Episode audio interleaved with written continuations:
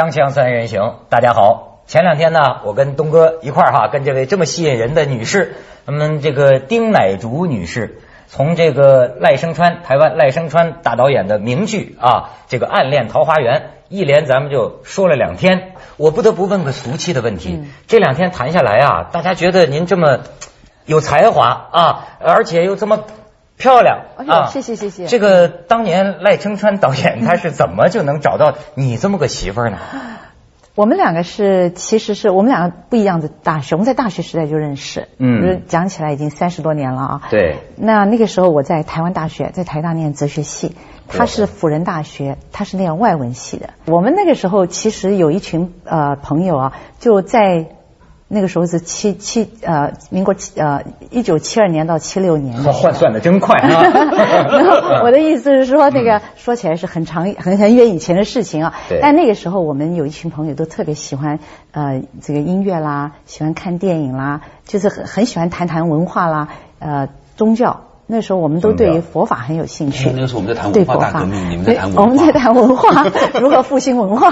哎真的是说起来，要不说特别有缘分嘛。我在几年前读过一本书，叫做《呃僧侣与哲学家》，说的是西方啊一个哲学家父亲和一个本来是学科学的一个博士的儿子，但是后来到这个印度还是西藏那边，在呃在印度出家，一个修行人嘛，父子俩这么一本。一个对话，但是我当时看这个书的时候，我居然就没有注意到，到今天我才知道是赖声川导演翻译的啊这本书。对对对，我我我们两个其实是常常都会，就是除了戏剧之外，我们两个会花很多时间做翻译类的工作。那做都是就是大部分都是藏传佛教的一些啊这个这个书籍，把它翻成中文这样子。你信吗？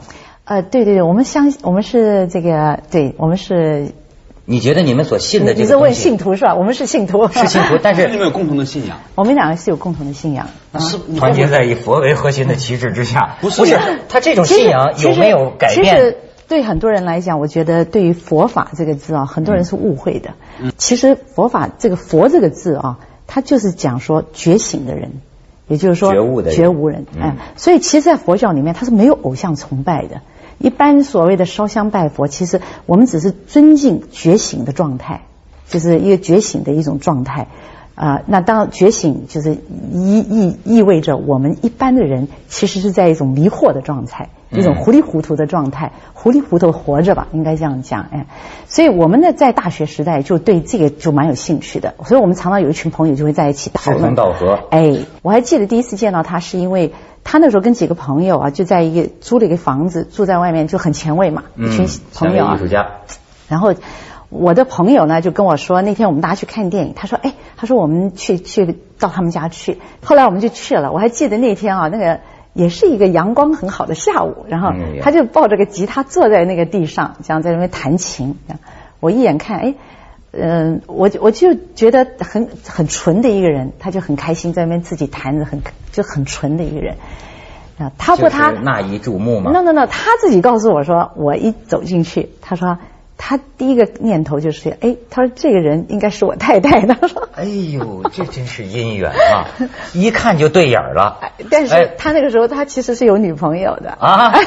这个这个细节可以往深挖掘，这个往深挖掘。没有没有，我的意思说那个时候我们其实各自有朋友啊，你也有，我也有朋友。对，哎呀，真是这种历史问题，其实你说这种东西，可是很好玩啊，就是从我们两个第一天认识。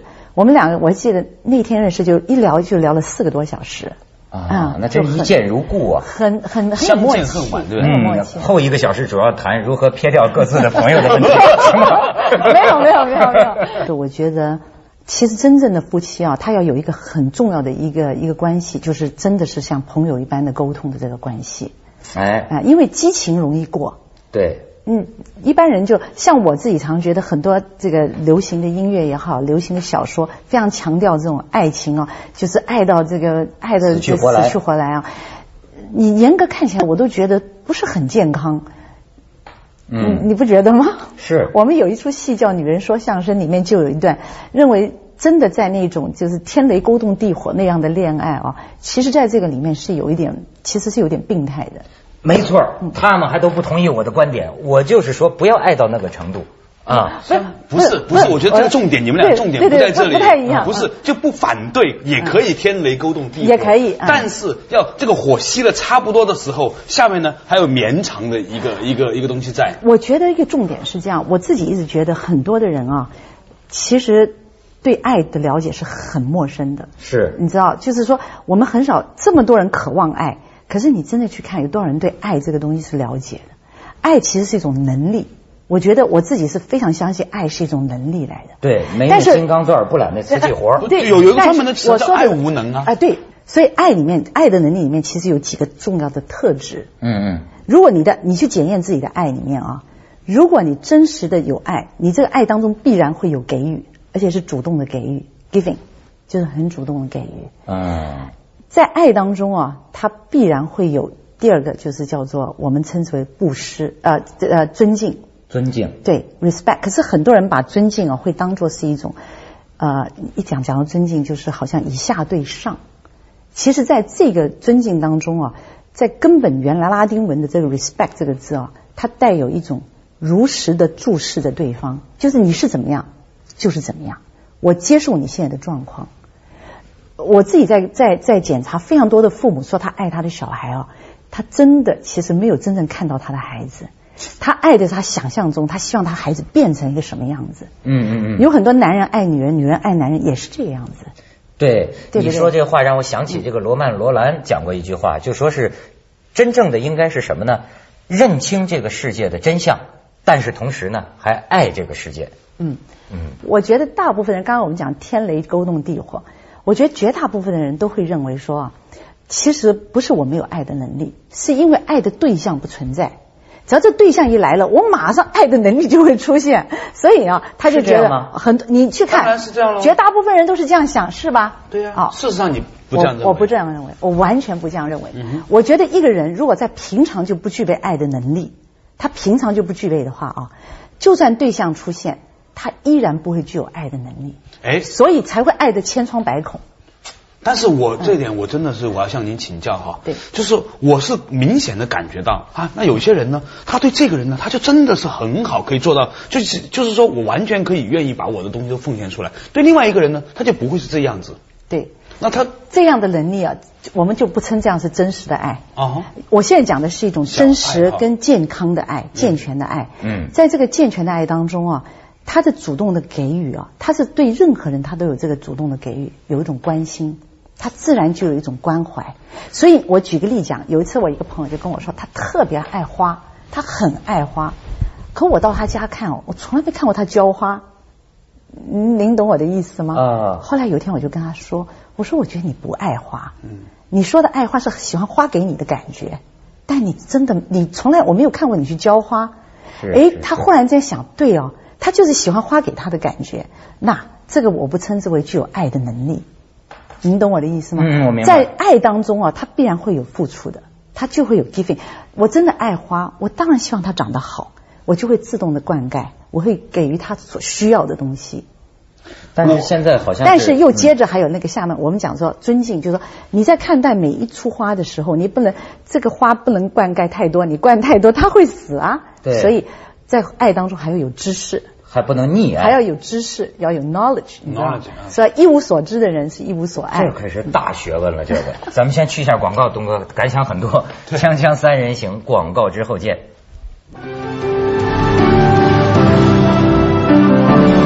呃，会爱吗？呃，我坦白说，我刚才在听的时候啊，我也在想一个问题。其实这个付出呢，更多的时候你要说叫，我觉得叫分享。就是说，你是不是愿意把你有的东西去分享给别人？嗯啊，那现在你看，在互联网上哈，对不起，我又一再提了，因为我真的很狭隘。我发现你做货回来，就是你在互联网上的时候呢，你会发现说，有一种人，他呢就特别的受人尊敬。那这种人，他通常呢，不见得是很有钱的人，但是呢，他一定是在互联网上很愿意把他的这种东西拿出来跟别人分享的。他不见得是批评，他有些时候只是说他自己的心得的一些体会的分享。所以你知道，现在在比如说，嗯，在在在日本也好，在美国也好哈，就有一些博客啊，他这种博客呢，受到企业的很大的关注。那我们在百度空间里面有发现，就这种人，比如说他的消费体验，他真的会是。因为爱这个产品和品牌，他会花很多的时间去分享，跟别人去分享他对这个产品和品牌的各种的知识，而这样的一种分享呢，最后成为了这个品牌和产品的消费者的意见领袖。那很多的企业呢，对这一群人呢是非常关注的，因为品牌其实不是在品牌自己那里，也不是在公司那里的，品牌是在消费者心里的。对。我我们自己在做剧场也常有这种感觉，觉得其实我们在做剧场的时候，因为我们刚刚提到，就等于是有个平台一样。嗯，在这个平台里面，很多人他拥有个平台以后，他就觉得这是个表现的机会。对，就是秀。嗯，我们其实认为不是的，它是一个分享的机会。对，从表演者，从导演到表演者到工作人员，它是一个跟观众共同来分享这样一个一个作品也好，一个晚上，或者是我们所创造出来的一个一个这样子的一个剧剧场啊的一个一个一个节目。我最近我也是自己反省自己哈，就是为什么你会觉得这个人生的路啊越走越窄，是吧？而且呢，好像你得到了很多，但是你老觉得不够。这里边有个关键问题啊，就是说你的中心在自己啊。对。比如说，我老觉得我还想干什么，我还需要什么，啊，我还要有什么成就，这样啊，你就永远苦恼。但是我记得我有个老师当时讲，很好。对啊，就是说，如果你在这个社会上生活，其实有一个很简单的成功之道，他们是做生意的嘛，你就要想啊，别人对你的需要是什么，别人需要什么。你比如说，从做生意的角度讲，也是这样啊。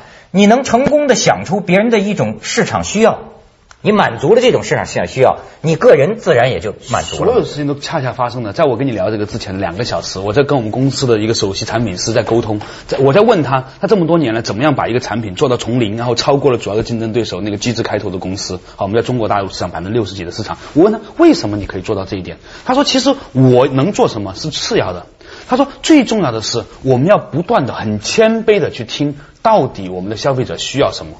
所以呢，有一个词在我们公司呢是很有意思的，叫用户体验。用户体验呢，就不是某一个部门。所以虽然我我我这边有个部门叫用户体验部，但是呢，我们认为全公司的人呢都叫用户体验专员。就是说，首先这个事情是不是说你能干干什么，你能做什么？首先是他需要什么。嗯，所有的事情都原点在在于你之外。这个这个最近呢有个词叫去中心化。啊，叫去中心化，就是说你怎么样把自己放的足够谦卑、足够低，然后呢，就甚至是无为。你等你从别人那里听到东西，你把别人要的东西集合到一起，稍微能满足一点，你就可以做得很好了。可是刚刚我回到你提的，刚我觉得你讲一个东西讲的很好，你讲到说你忽然间觉得把自己放开来啊。我们刚刚讲到说，在佛法的这个觉醒者，其实觉醒者最重要觉醒的一样，就是他发觉所有人类的痛苦都是源自于太。太看重自己，嗯，都认为世界就是绕着自己在转，是这个原因。然后真真正正的觉醒者发觉，世界是相互在影响着。所以啊，你在为什么有这个利他的想法？就是其实是改变一个我们长期以来只重视自己的这样的一个惯性，将我们的注意力放到其他人身上。然后我自己这么多年下来啊，走在这样子一个我们称为佛法的道路上，我自己的感受是，我只要。任何事情，如果以自己做出发，只想到自己的利益的时候，我发觉其实它就是一切痛苦的根源。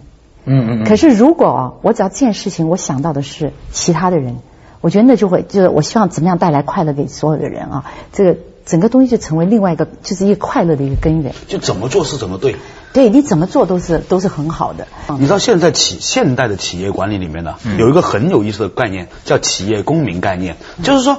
如果一个企业它真正的把自己视为整个社会组织的一个公民的时候，那么他很多行为，比如他他会像他向社区所做的事情呢，其实是不光是利他的。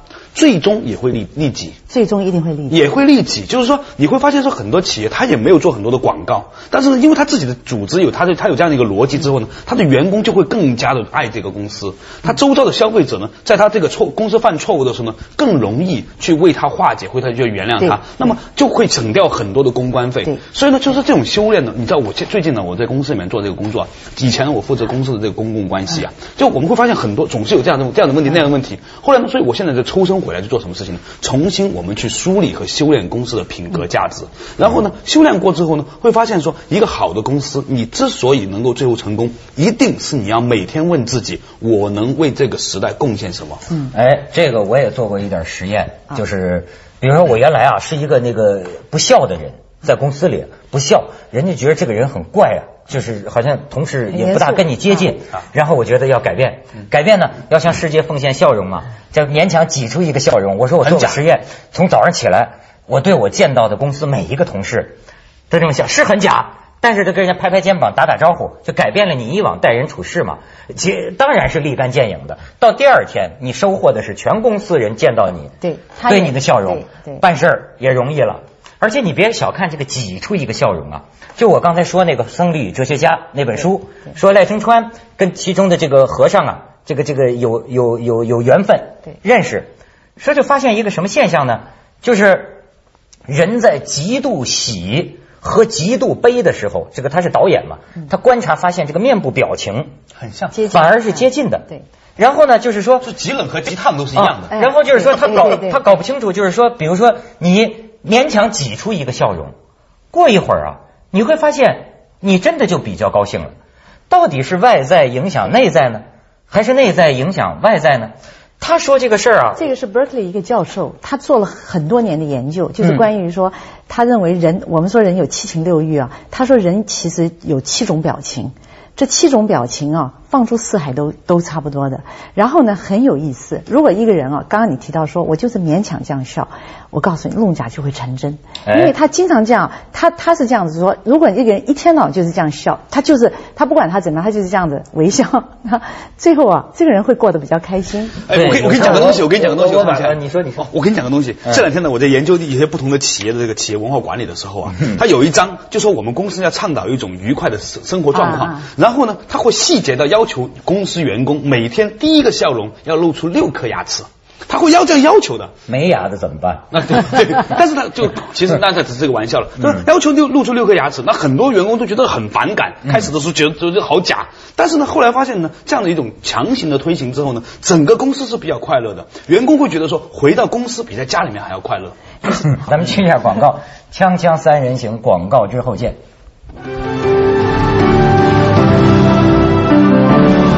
的，不是说迷信啊，但是的确啊，这个这个人就是有很多特别不寻常的一些缘分，像比如说像这个戏里展示出来的，就是一种缘分。我不知道像你们的家族的故事，比如像像他们都是从大陆对对对过来，你能不能简述一下你们家史？我我的父亲母亲都是云南人，然后父亲是呃。其实是过去也是做媒体的，嗯，他是在他很年轻就在做了昆明日报社社长，嗯，然后嗯，那他后来就因为就是这个这个台海的关系啊，那他们就是就是讲的从滇缅公路出来逃出来。其实我母亲是从上海出去的，从上海到了广州，然后到了香港，然后所以我在香港一样，对对，我是在香港出生的，就这个原因。广东话都可以讲，广东话识讲。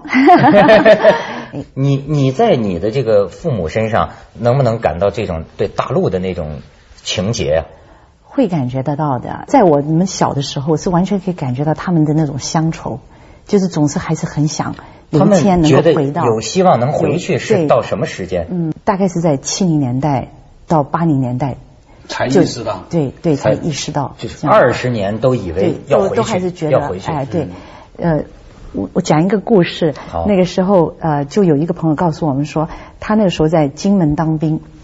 他说有一次啊，在金门的时候，你知道金门就是在前线嘛，我们叫前线跟厦门是对到的嘛。对。他说有一次蒋经国要去巡视，结果他们就要负责去把所有的一些老兵啊，就负责着让他不要不要跑出来。为什么？因为有一年蒋经国去，老兵就跪在那个那个路上，就是要求带他们回大陆，这样子。啊。这样子的。就是所有的老兵就是出来跪着，一定要把他们带回大陆。你要知道，那个都是来自全国各省，所以这种这种情况在我们，尤其很多我们是没有住过眷村，嗯，但是我们很多朋友住过眷村。邓丽君小时候就对对对，眷村里面呃很多很多这个，其实演艺圈很多朋友也是从眷村出来，像李忠啊，对对对，所以他们对于那个。眷村的那种感受啊，呃，在眷村里面这种感受也特别的强。军人家属住的那个村子，那可是南腔北调，全中国的语言都在那儿。对对。嗯，你说这个，我也想起一个故事。我是听啊一个我们这里的军方拍纪录片的一个导演讲，当然我没有核实过，但是这个故事啊，即便是虚构的，也很有代表性。他就说，当年这个就是国民党啊撤退到台湾。当时不在从这个海上有一艘军舰，不发生了这个起义吗？发生了起义，就就是我们这儿叫起义了，就有一部分回大陆了，但是另一部就在海上分道扬镳了，另一部分呢去了台湾。这当中有一对情侣，这个有一对情侣都是军人嘛，女女女的去了台湾，男的回了大陆。他说啊，我不没没核实过，他说就是建国第一年，这个这个在天安门广场上阅兵排头的那个护旗兵，其中有一个人，嗯就是这个我们这里叫起义还是叫反正过来的这么一个人。嗯但是呢，因为有这么一个遭遇啊，他一常年在新疆遭受历次政治运动的这个哦迫害和冲击，因为当年是国民党嘛，啊，这到现在呢，就是生活的特别苦，在一个小村子里，住在一个土窝子里。而现在前两年说有人找到了他的这个呃女朋友。这个这个女朋友在台湾什么海军好像是已经做到中将，哦，做到中将，然后呢，说你们两个人呐、而且这个女的终身未未嫁，嗯，就是可能心里一直还惦记着，这男的娶了吗？这我忘了，就是这个这个 这个，反正女的终身未嫁。然后后来他们这个这个导演就跟我说，他们这中间这好事之徒就撺掇呀，就说你们见个面吧，你们这么多年哈会互相思念啊，就见面。结果这个老人在新疆的这个老人，他的回答很有意思，他说已经错过了一辈子，也就不必再见面了，啊嗯嗯。就不见面。就很多老的，他真的他老老了之后，觉得情愿保持那个回忆，而不愿意再再就是已经到这个这个样子的情况了嘛。对其实这种我们刚刚提到，当然是从外省的这个观念，从呃这也是为什么外省人跟本省人之间有这样子的一些张力在台湾。嗯就是本省人会觉得你为什么不珍惜台湾？你知道，就是你们到这么久，你们还想要回去这样子啊，也是形成了一个这样的一种对一个张力。所以我记得当年这个呃说这个两百万人跑到台湾，有一句话就是说，从伙夫包括蒋介石，对对对都是被命运带着走的。对你以为他能做主？